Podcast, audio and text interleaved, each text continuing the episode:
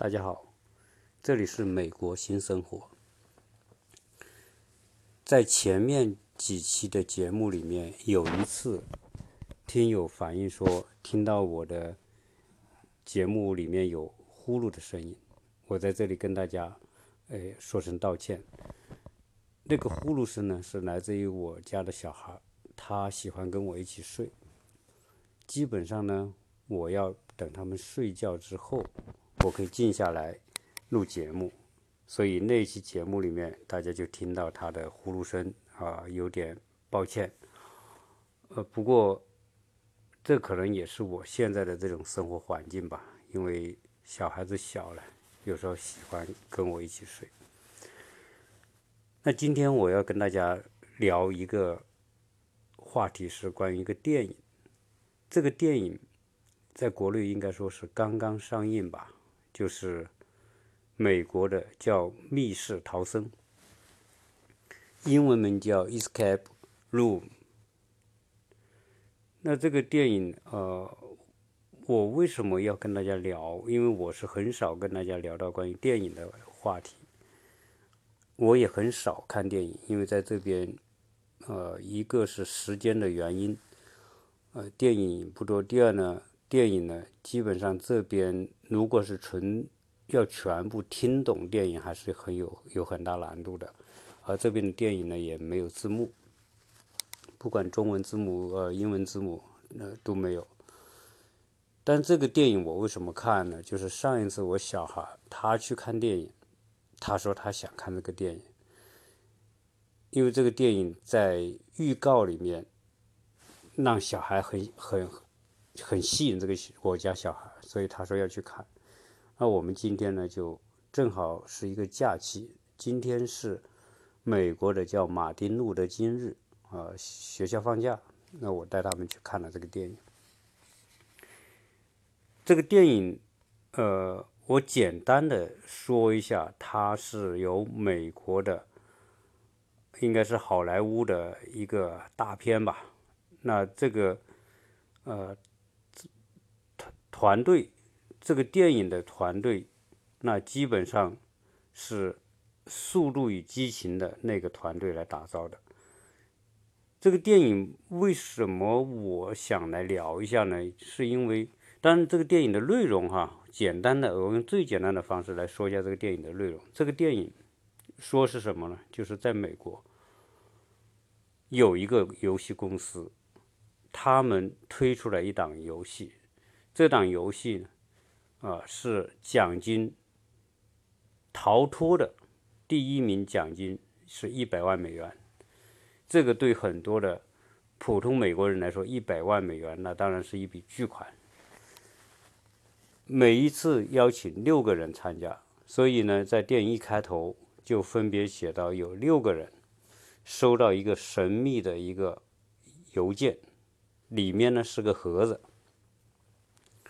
这六个人分别是一个女的大学生，啊，就是这个电影里面最后生还的。另外一个呢是在一个杂货店里面做杂工的一个小伙子，有一个是企业的高管，估计相当于是做金融、做投资什么的，是个黑人。还有一个呢是一个老头，啊，原来是应该是当过兵的。另外有一个应该是印度的。印度的一个一个学生的那个模样的，那当然还有一个是一个呃年轻的女孩那这六个人里面呢，就有应该说是两个女生，四个男生被邀请，因为收到一个盒子，而这个盒子收到之后呢，大家开始都不知道这个盒子是干什么的，后面他们。六个人分别都找到了这个盒子所暗藏的机关，通过这种机关解开这个机关之后，最后每个人都出现了一个一个像卡片一样的啊，就说明这个游戏在哪里来参与。这六个人分别就在那一天就找到了那个地点，在一个。像类似于写字楼的那样一个楼里面，他们就有点像什么，就是参加一个活动嘛，啊，那他们就通过前台有一个保安，这个保安呢就看了他们的每个人的身份证之后呢，就登记，他们就进入一个房间。这六个人进入这个房间之后呢，他们一开始好像是个接待室。他们想参加这个游戏，那总会有一个人来介绍游戏的开始嘛、规则嘛这些东西。这人参加活动一般都是有这样一个程序的。结果他们就以为有人会来接待他们，他们就坐在这个接待室里面。当他们开始慢慢聊天，聊天之后，发现始终没有人来找他们。其中那个杂货铺的干活的那个小伙子就去开那个门把手。他一开那个门，他想出去，一开这个门，这个把手就掉出来了，就拔拔出来了。哎，他们觉得不对劲，想开门开不开，没有任何地方可以开门，可以可以出得去。他们就想找人啊，你到底是谁主持这个游戏？你来有有人来给我们解说。结果呢也没有。这个时候他们发现，哦，这可能就是游戏的开始。所以这种。游戏是没有没有谁告诉你规则，告诉你正式开始，这些都没有。他们就就在一种全然不知的状态就进入了那种游戏啊。第一个就是在这个接待室里面，这个是一个高温室。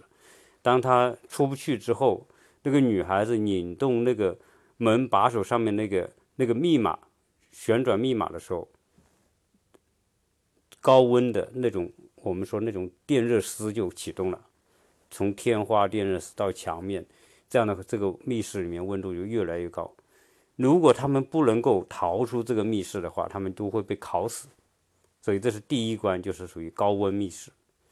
但最后，他们找到了那个逃生的那个门，就是在这个房间里面，只有一个口子是是那个门。如果他们找到那个门，能能够爬出去，但是他们要找。再通过房间里面的各种他们能够找到的各种迹象来，来开启那个逃生门门的那个密码，所以开始大家就变得好紧张了，因为温度一起来之后，大家开始就每个人都在寻找，但最后呢，他们找到这个一个一个密码之后呢，就开了这个一个门，就出现了一个。我们像通风管一样的，然后他们就都爬出去啊。但这个过程很惊险，我是表表述不出来啊。就是说，第一关他们就幸运的出去了这个密室，就是高温密室过去之后呢，他们爬到另外通过管道呢，就爬到另外一个房间。那个房间呢，就是一个呃，像那一个度假屋一样的。结果呢，他们每个人觉得很新奇。打开那个度假屋的门，就走到后院里面。当他们走到后院的时候，这个屋子的门就全部关上了。结果他们发现，他们进到的是一个寒冷的零下几十度的一个密室，但是看上去像像那种北极的，像西伯利亚那种森林那种感觉啊。但实际上呢，是一个密封的一个室，一个密室，下面是水，整个空气。空中是那种非常寒冷的空气，不停的把温度往下降。啊，最后在这一关里面，他们要找到钥匙，要逃出这个密室。但是钥匙呢？当然，最后他们通过找到鱼竿，啊，他们也找到一件衣服，啊，只有一件衣服。但是他们去当时参加刚刚到这个参与这个活动的时候，他们都是穿的是夏天的衣服，所以呢就非常寒冷。他们找到了一件棉袄，他们就轮流穿，最后找到个鱼竿。那个那个逃生那个女孩呢，找到了一个一个机关，最后通过这个机关找到了一个密封在一个大冰块里面那个钥匙。最后他们把这个钥匙找出来。当然，在这个过程当中呢，那个印度的那个。那个玩家，那个年轻人，因为掉到水里就淹死了。那他们其他几个人也知道，如果他们不能找到钥匙逃出这个冰冻密室的话，都会被冻死。结果最后他们吊起了一个大冰块，里面有个钥匙。最后他们通过自己的体温、手的温度和体温，把这个冰给融化了。融化之后，拿到钥匙，开启了那个房间的门。开出之后，他们逃出了这个冰冻密室。冰冻密室之后呢，就到了第三关。第三关呢，就是进入了一个类似于什么俱乐部啊呃那样一个一个一个房间，但是这个房间是一个倒着的，就是他们走过去的时候，整个房子是天花在下面，然后地板在上面，中间是一个大的一个桌球桌球台。这个是颠倒的视觉，完全颠倒的。最后他们在这里面，哦，他们发现他们站着的这个天花，就天花不掉了过来嘛。那么他站的那个地方是天花，结果呢，他们也知道他们必须逃脱，但是他们在找这些密码、找这种机关的时候，突然发现，哦，他站的这个天花的下面就是万丈深渊。他们拧动某一个开关的时候，其中一片。他站着的天花那一片就是掉掉下去，他们知道，他们最终整个天花就是他站着的那个地面吧，视觉上是天花，但实际上是他们站的地面，最终全部会掉下去。如果他们不能够找到逃生的门，他们掉下去的结果都会摔死。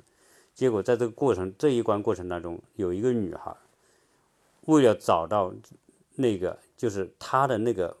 开门的那个密码钥匙呢，是一个桌球的一个球，八号球。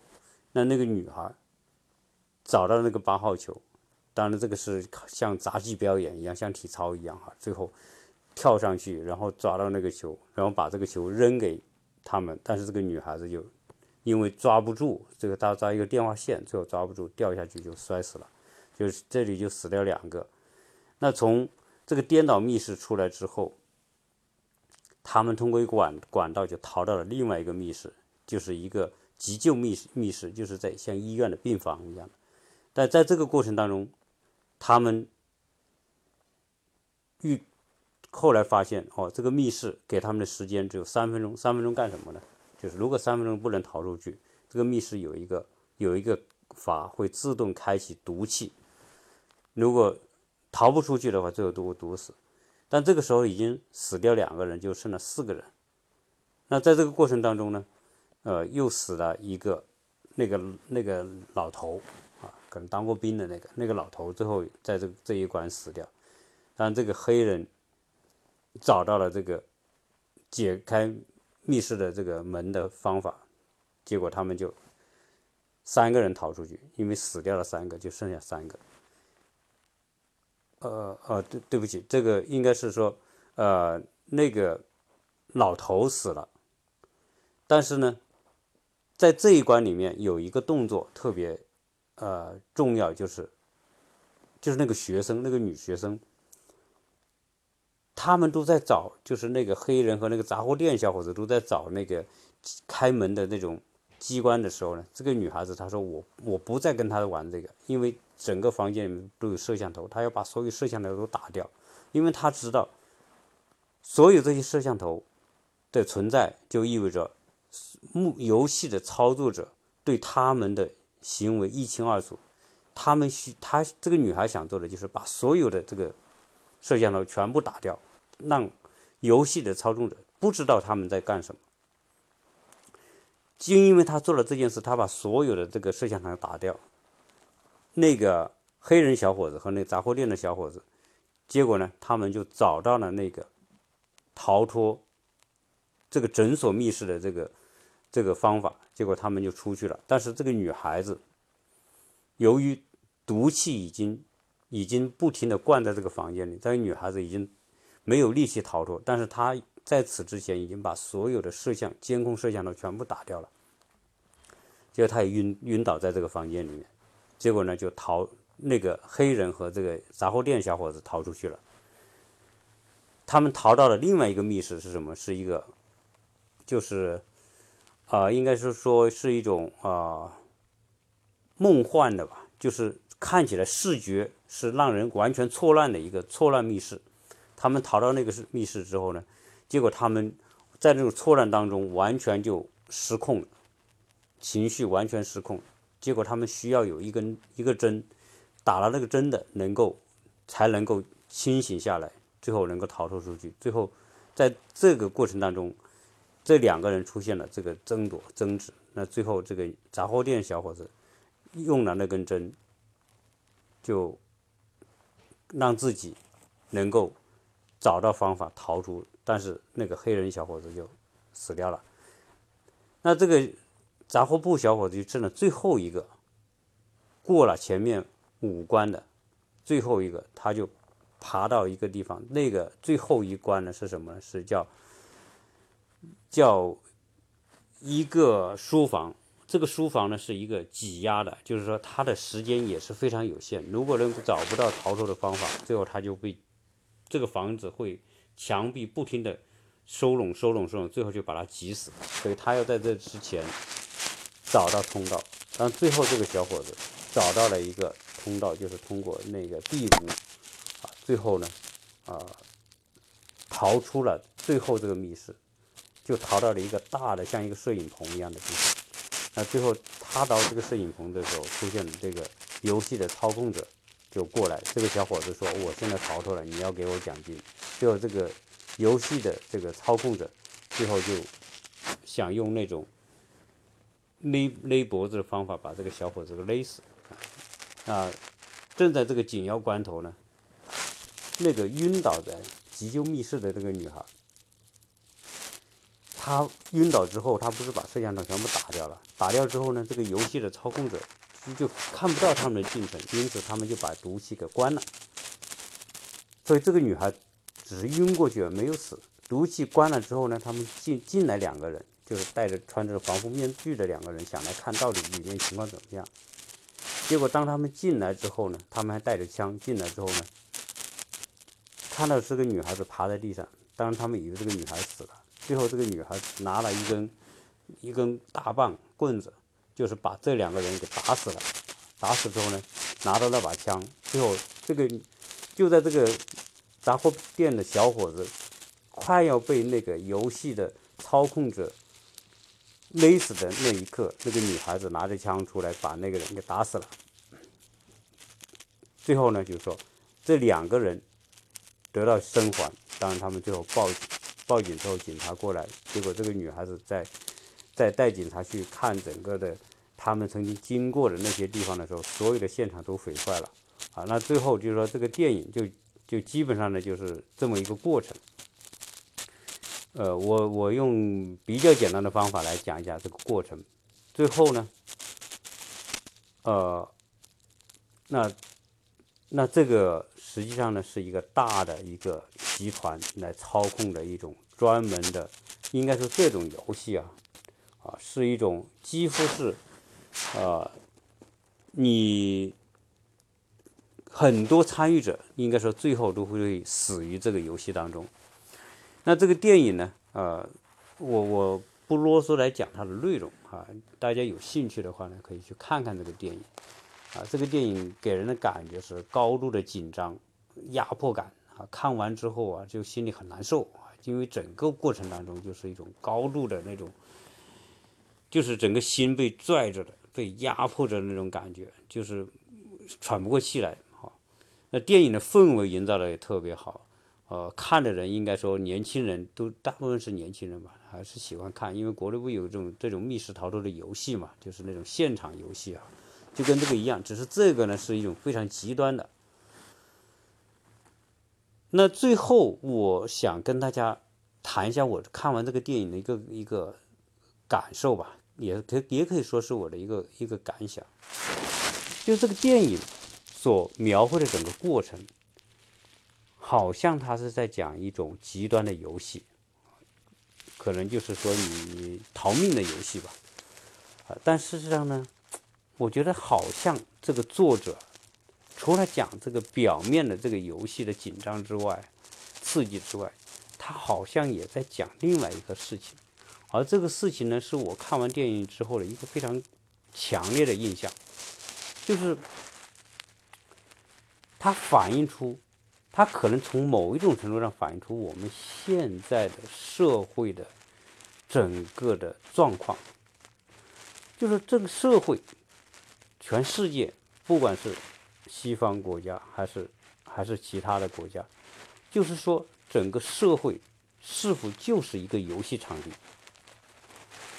而每一个人都置于这个游戏当中，只是说电影把这种游戏。用最极端的方法来展现，最最危险、最极端、最紧迫的那种那种方式来体现一个游戏。但事实上，现在我们整个社会，像美国也好，或者其他国家也好，它就是一个大的游戏场。而这个游戏呢，是谁是参与者呢？就是普通老百姓是参与者。但是谁是游戏的制定者呢？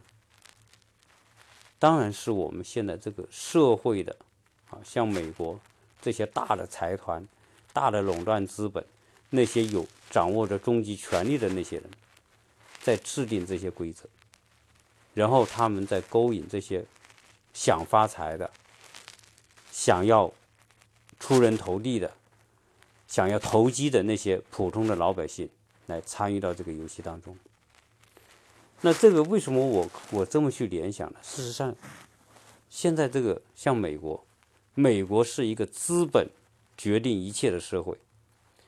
那资本决定一切，表面上来说，我们所看到的今天的华尔街也好，想看到的各种各样的我们说的资本衍生，美国零八年的金融危机就是金融衍生品最后失控导致的危机。所有现在这个社会都是在设定各种各样的游戏场地，而我们这些年轻人不知不觉就进入了这个游戏当中去。游戏没有人告诉你游戏什么时候开始，各种各样的诱惑之下，就会把这些人吸引到各种各样的游戏当中去。不管我们说的，我们今天。选择学校，选择专业，实际上他已经开始进入某种游戏的程序了。毕业之后选择工作，对吧？也是一个游戏的角色。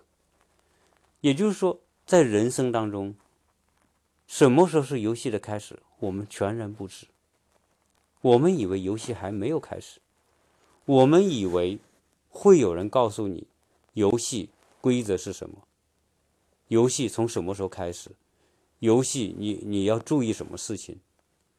好像一个游戏是不是应该有有这些程序？但事实上，现在的这种社会，根本你已经进入了游戏的状态，但是没有人告诉你你已经在游戏当中。所以，我们现在的这些年轻人，就像电影里面这些年轻人一样。个个都希望能够得到一大笔的奖金，去冒这一份风险一样的。所以你看今天的这个，我们我们很多的老百姓想赚更多的想钱，对吧？在这种金钱的诱惑之下，在那种我们所谓的那种财富的诱惑之下，成功的诱惑之下，我们想。更成功，我们想赚更多的钱，结果怎么办呢？就要参加游戏赌局嘛。那我们看到有多少游戏赌局？从股市的游戏赌局，各种其他的期货市场，以及相关的我们所知道的所有的那些投资领域里面的，针对于普通老百姓的那些投资领域的。股市当然就是针对，当然美国说是专业投资者，但也有普通老百姓。但在中国，股市主要是普通老百姓。那看看股市有多惨，我想所有参加过股市的人都曾经在这个过程当中体无完肤，或者最后就是被完全被吞噬。啊，这我想这种这种资本游戏和我们电影看的这个。这个游戏好像是没有什么区别，本质上是一个样子。所以，我们今天说年轻人做各种准备，事实上来说，你以为你在做准备，事实上你已经已经在游戏当中。所以，关于这个电影呢，我个人的感触就是说，它实际上也在反映我们当今社会的某一种状态。这种社会状态，当然，电影是特别极端，但是在我们的这种现实生活当中，有很多人，应该说他的内心的感受和电影里面的这些角色在参加游戏过程当中感受。应该说是有相似之处的。游戏这些游戏的设定者们，规则是谁设定的？是这个游戏的设定者来制定的。而普通的参与者能做什么呢？能做的就是我选择参与或者不参与。如果你选择参与之后，当然我说的不参与，事实上。你可能不参与这个游戏，但是这个社会上有众多众多的游戏，都会等着你参与。你总会参与某一种游戏，不管你愿不愿意、想不想，你几乎逃脱不掉。你比如说，呃，直销市场啊，在国内那种一窝蜂的做直销，对吧？很多人进去做了。我们很多老太太、老头对保健品的迷恋，会导致很多的。诈骗公司专门来诱惑这些老头老太太去参加这种所谓的这种延缓衰老，然后长生不老的这种所谓的幻想游戏，对吧？大家都进去了。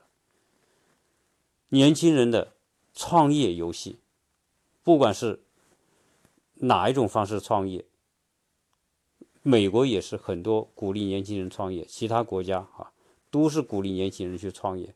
但是年轻人创业这个游戏和电影这个游戏是不是一样呢？当然，我觉得是道理上是一样的。你拿着自己的钱，拿着父母的钱，拿着借来的钱去参加某一种极限的这种投资游戏，你如果你一旦踏入这个投资创业领域里面，你的那点钱几乎就是跟游戏里面一样，可能就是给你几分钟的时间，你要能逃出去，要么就被死掉。多少？年轻的创业者，那马云说的很清楚啊，很多人奔着美好的愿望、梦梦想去创业，但是一万个里人里面，可能千分之一的成功率都没有。那九千九百个、九千九百九十个都成为牺牲者，都成为别人的腹中的食品。对吧？都我们都成都那些小鱼小虾，最后都成了一些大金鱼、大鲨鱼的这种腹中的这种食品了、食物了，都成了牺牲品，都成了尸体了。这就是现在的这种现状。有几个人真的能逃脱出来？从在资本、在投资游戏里面能逃脱出来的，少之又少。能逃脱出来的，大家能看到的那些所谓的榜样。可能是万里挑一，十万里挑一，但是这个游戏大家还是在做，还是会吸引。所以，不管你今天是否看清楚这个电影它的本质，我们每个人人一生当中，你没有办法逃脱参加这种游戏的命运。只是每个人表现的是不同的行业、不同的领域、不同的方式的游戏，有些表现为高大上的，表现为好像是很精神层面的，啊，很很很高尚的、很理想的；有些表现为很世俗的、很直观的，对对物质的追求的。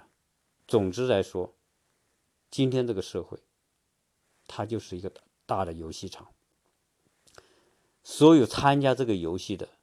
这些冒险者们，最后都是游戏制定者的某一种牺牲品，因为这些游戏制制定者就是需要牺牲这些，他才能获得利益。那我们比如说今天玩网上的游戏，虚拟游戏，那何曾不是这样？那些我们说设定出来那些网上玩家特别多的那些特别火的那些游戏，玩的是什么？玩的是年轻人的时间，年轻人的心态，对吧？那合成不是一种终极游戏？可能很多年轻人在这种游戏当中，把自己时间耗掉了，把自己的心智耗掉了，把跟父母的感情耗掉了。这些都是和电影是一模一样的，我觉得，只是它不没有电影那么极端，好像你你十十分钟、二十分钟你不玩你就死掉，它不会死掉。但是事实上来说，我们我们现在的社会。小孩从小孩开始到年轻人到我们老年人，你看各种各样的游戏在等着大家。你以为你没在游戏当中，事实上，你无时无刻都都是在某一个游戏当中。多少人能够真正的清醒这一些呢？玩家和被玩的，真正那些设定赌局的、设定游戏规则的、整个盘子的那些那些幕后者们。他们才知道他们要什么，而最后所有参与者想要得到那一百万美金，就这个电影里面哈，最第一个逃出去的人得到一百万美金，最后他们能给吗？他们都不会给，因为他们的眼中参与者就是最后要成为尸体的，不可能，所以。现在的这种商业资本社会，给人的一种感觉，为什么大家会焦虑？为什么大家会觉得很压迫？为什么生活好了，但是并没有感觉到那么幸福？你我们可以设想一下，当我们在国内的人，如果是有钱了，那很多人说：“哎，我去投资吧，创个业，对吧？”好创业一旦踏进创业，那就是一条不归路，跟游戏没什么区别。第二个，有人说：“哎呀，我不去投资创业，他说老子买房，对吧？”那国内可以看到的炒房热，那么多人不是因为要住房子而去买，就是因为他想投资房子。那那难道这不是一个游戏吗？日本人曾经跟中国人一样，热衷于买房子，结果在九十年代。金融危机在日本出现，最后日本到今天为止停滞的二十年。当初房子整个东京的房产的价值可以买下全美国，今天怎么样呢？终有那一天，那些参与者们最后被别人收割。那有人说：“哎，我去做其他的资本投资。”啊，做什么投资？所以，当你有钱的时候，你又生怕通货膨胀，因为怕通货膨胀，想让它变成资本去投资，那你自然会选择楼市啊，选择股市啊，选择其他的什么呃一轮、二轮各各种各样的那种风险投资啊。你存在银行的人，你有多少钱可以存在银行？存在银行你也担心银行贬值啊。现在银行也也可以倒闭、倒闭破产了。所有这种环境当中，你无所适从，你只能去选择一种游戏，而在这种氛围之下，所以很多的那些大财团就成为这些游戏赌局的设计者，等着大家。反正这些人不来，自然会有那些人来。从小孩就开始逃脱不掉，从我们说的小学生、中学生、高中生，已经是没办法逃脱。你看，现在大家用的手机，各种游戏，每天沉迷于网上的各种各式各样的东西，不都是这个赌局当中的一种吗？啊，这是我对这个电影看完之后的一种感受。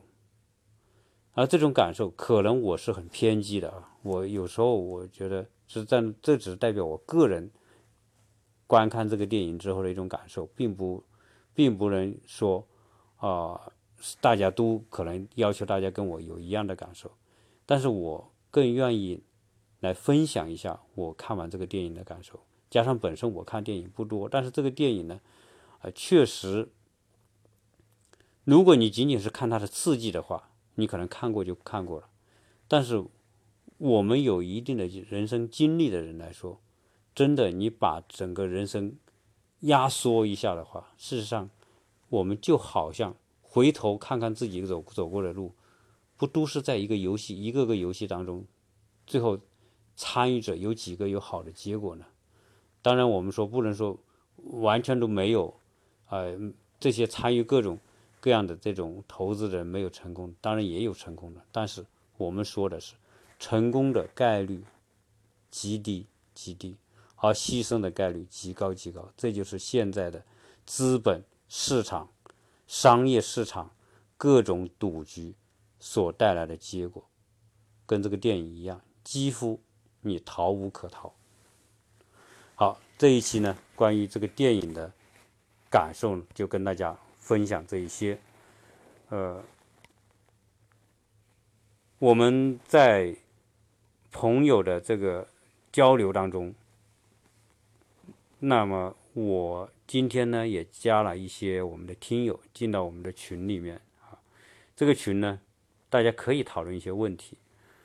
呃，如果是大家有这种兴趣的话，啊，可以定期拿出一些话题来做一些讨论，啊，因为本身呢，我也没有没有太多的精力来来花时间在这个群里面，所以如果大家有意愿来讨论一些话题的呢，啊，大家可以提出来，啊，有兴趣的，我们就一些话题，啊，例比如说看到这个电影，我们可以来谈一谈，或者是有些什么其他的项目来谈一谈。那么接下来呢，我们的。关于教育方面的专辑呢，呃，不算专辑吧，是这些内容呢，会陆续的都会来制作啊。基本上我们在下个星期就会开始推出一些美国的资深的教育人士啊，对美国教育的一些分享啊，一些因为他们是呃中国的，在这边生活三四十年的那些。那么他们对教育的感受，那我我会跟他们去探讨这些相关的话题，啊，有兴趣的欢迎大家来收听，谢谢大家。